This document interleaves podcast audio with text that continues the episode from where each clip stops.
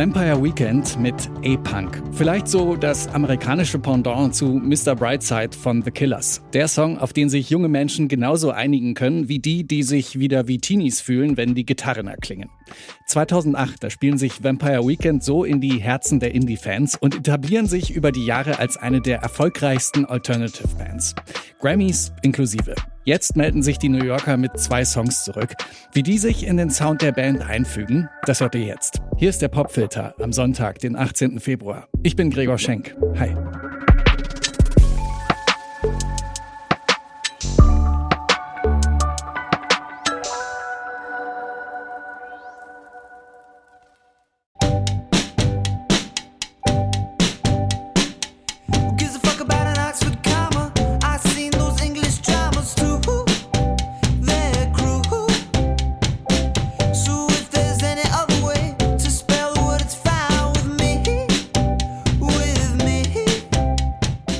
Ende der Nullerjahre, da ist der große Indie-Hype eigentlich schon vorbei.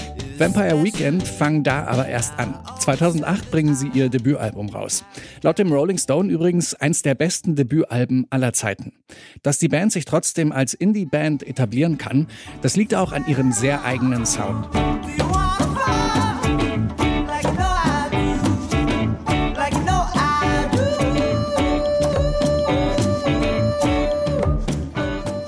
Volle Dosis Gitarren, aber irgendwie auch immer ein bisschen anders, als man erwartet. Vampire Weekend sind die Ausnahme der Regel, was Indie-Bands angeht. Dabei bauen sie ja erstmal auf Bekanntes. Sie kombinieren Britpop-Gitarren mit den Anleihen von amerikanischem Indie wie By the Shins, aber dann eben einen Haufen eigener Ideen und neuer Ansätze.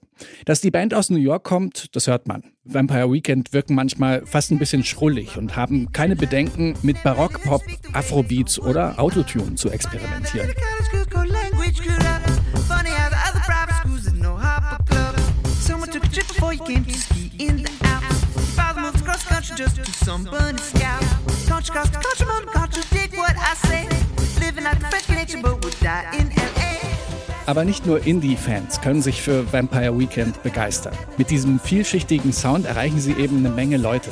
Sie sind die erste Band, deren Album Platz 1 in den amerikanischen Charts belegt, ohne je bei einem großen Label gewesen zu sein. Später gewinnen sie noch zwei Grammys und sind für drei weitere nominiert. Und so breit gefächert ihr Sound auch ist, begleitet sie immer eine Konstante. Der klare Gesang von Frontmann Ezra König, der die Fans auch immer wieder mit referenzreichen Texten abholt.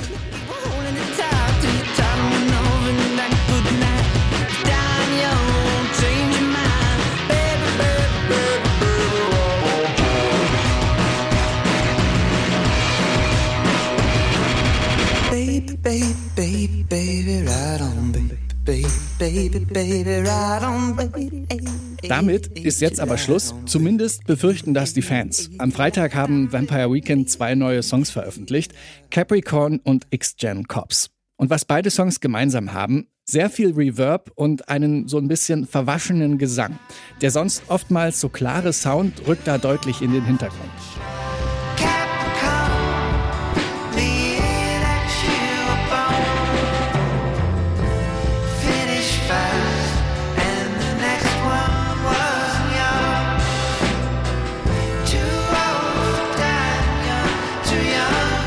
Das trifft nicht nur auf Liebe. Wenn man sich in Fanforen rumtreibt, bedauern da einige, dass die Stimme nicht klarer zu hören ist. Schließlich sei die doch so schön und die Texte ja auch. Da versteht man aber nur noch die Hälfte. So oder so, die Freude ist trotzdem groß und genauso auch die Erwartung gegenüber dem neuen Album. Only God Was Above Us wird es heißen und am 5. April wird es erscheinen. Kurz danach spielt die Band das Album dann auch live. Am 8. April in einem Amphitheater in Texas. Das Besondere dabei, das Konzert findet während einer Sonnenfinsternis statt. Da schiebt sich also der Mond vor die Sonne. Ja, der perfekte Zeitpunkt, um live aufzutreten, wenn du Vampire im Bandnamen hast.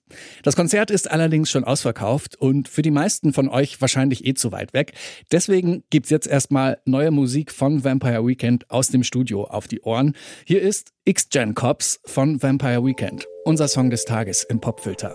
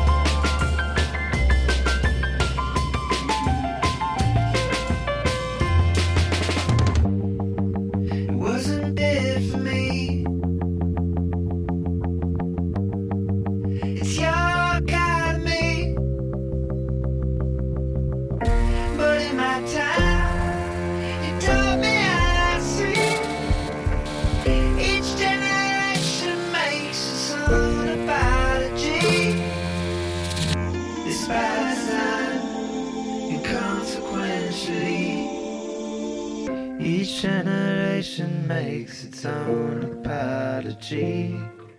Das war der Popfilter für heute. Für die Folge zuständig waren Anton Burmeister, Florian Drexler und ich, Gregor Schenk. Und ab morgen, da übernimmt hier die wunderbare Mine eine Woche lang den Popfilter. Und Mina hat ja so eine besondere Vorliebe für außergewöhnliche Instrumente. Deswegen wird sie in ihrer Takeover-Woche hier im Popfilter Songs vorstellen, in denen Instrumente vorkommen, die man sonst nicht so häufig hört. Wenn ihr also schon immer mal hören wolltet, wie ein Harpeggi, ein Toy-Piano oder ein Gitarrett klingt, dann abonniert am besten den Popfilter, dann verpasst ihr keine Folge. Und ich sag mal so, eine Takeover-Woche mit Mine, die will man nun wirklich nicht verpassen. In diesem Sinne, kommt gut in die Woche und bis bald im Popfilter.